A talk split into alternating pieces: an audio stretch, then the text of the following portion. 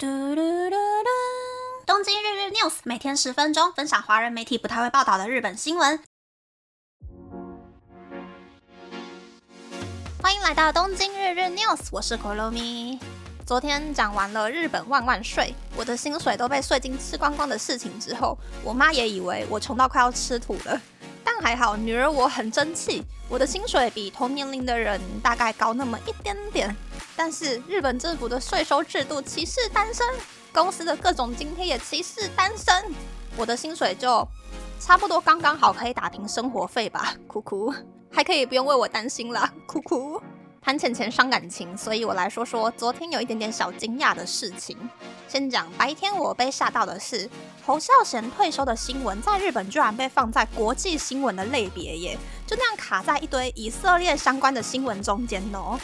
然后到了下午，我申请三个礼拜的公司电脑网络阅览权限终于被承认了。所以我跟被我吐槽了很多次的课长，把之前办活动收集到的参加名单给下载下来，把可以获得现金回馈的名单给抽出来了。就在这个时候呢，我又发现了两个事情。第一个是公司里面唯一可以查询顾客个人电脑的小房间，那个电脑一打开来。记忆体就已经占了百分之九十二了，完全死机。我等了快要一个小时，都打不开半个应用程式哦。第二个是课长的桌上放了大概四五条蛋白质能量棒，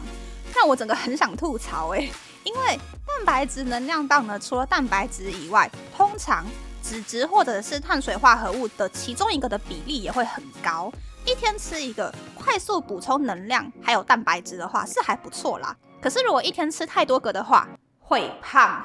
想要减脂啊，或想要长肌肉的人，还是喝蛋白质饮料，或者是吃鸡胸肉、鸡蛋会更健康。是我昨天中午刚好去日本的全家买午餐，然后就看到这礼拜发售的高蛋白质沙拉系列的最新口味就是鸡胸肉沙拉，热量是一百七十九大卡，蛋白质含量二十二点二公克。蛋黄大概是八九分熟，而且还有附上一个低卡的沙拉酱，我觉得是还蛮好吃的啦，但就是有点贵，售价是日币四百五十五元，再加上一个毛豆切丝饭团跟一个蜂蜜优格，一罐黑咖啡，九百块就这样不见了。我拿钱钱来换健康的。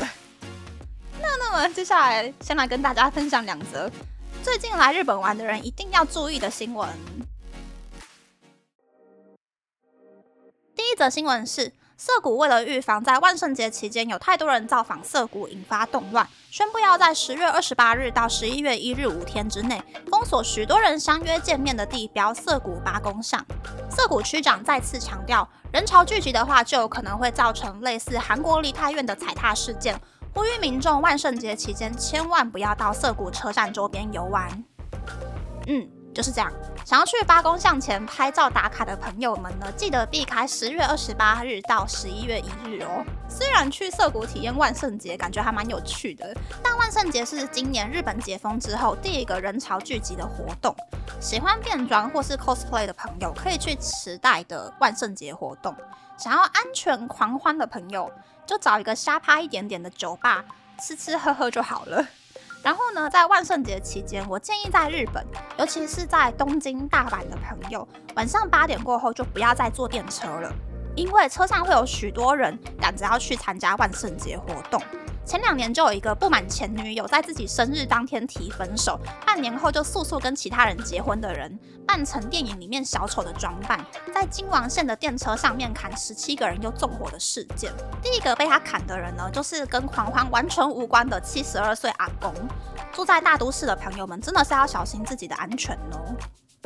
第二则新闻是，北海道的札幌出现大量的雪虫，也就是跟蚊子一样会飞的白色的虫。最近一周内，在札幌还有附近的地区，气温比较高的白天，可能会有大量的雪虫出没，并且附着在人的脸上或是衣服上，也有可能会飞进人的眼睛或是嘴巴里面。在札幌的民众，接下来几天外出时，记得戴上口罩、眼镜和帽子，也不要骑脚踏车，穿上防水材质的外套，就可以避免雪虫附着在身上。嗯，有一种巴黎的既视感。雪虫会跑出来的原因是，札幌现在白天的气温高达十七度，而且最近没有下雨，风也不大，所以雪虫就大量繁殖出来了。据说是之前几年十倍左右的分量。雪虫其实对身体好像没有什么太大的危害，但就是密集恐惧症的人可能会不敢出门，然后走到哪里都看到虫呢。正常的人也会有心理阴影啦。这几天要去札幌玩的朋友呢，赶快看看能不能够换饭店，去函馆、小樽或者是旭山吧。第三则新闻是又回到钱钱的话题了，令人感到残念的十一个花钱方法：一、忍着不开空调，因为夏天不开冷气，冬天不开暖气，很容易搞坏身体；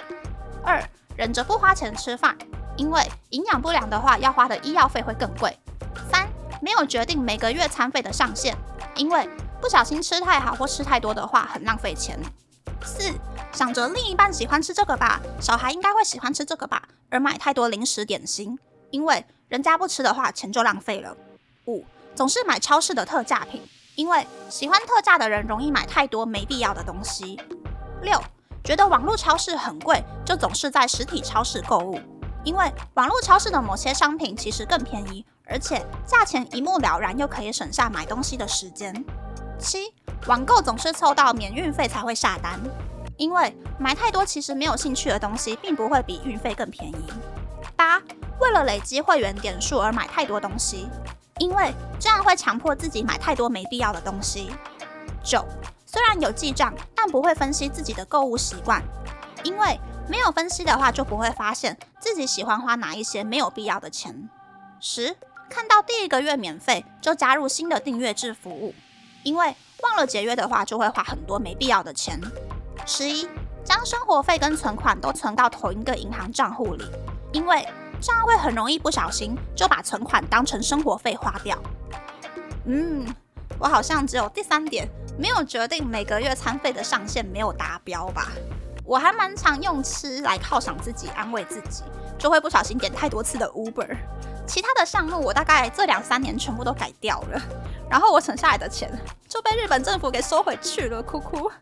看来光是结缘还是有上限值呢，开流才是真正的存钱之道。欢迎各位金主爸爸妈妈们来跟东京日日 news 合作哟。那么，那么这次的分享就到这边，不知道大家喜不喜欢这样的节目呢？欢迎大家留言和我分享你的想法。喜欢这个节目的朋友，可以在 Apple、Spotify、Google、s o u n KKBox、My Music、First Story、Mixbox 等 Podcast 平台和 YouTube 订阅《东京日日 News》，多多按赞、评分或是填写资讯栏的节目优化问卷，帮助这个节目变得更好。还可以在 Instagram 或 Search 追踪《东京日日 News Day Day Tokyo》的账号哦。拜拜。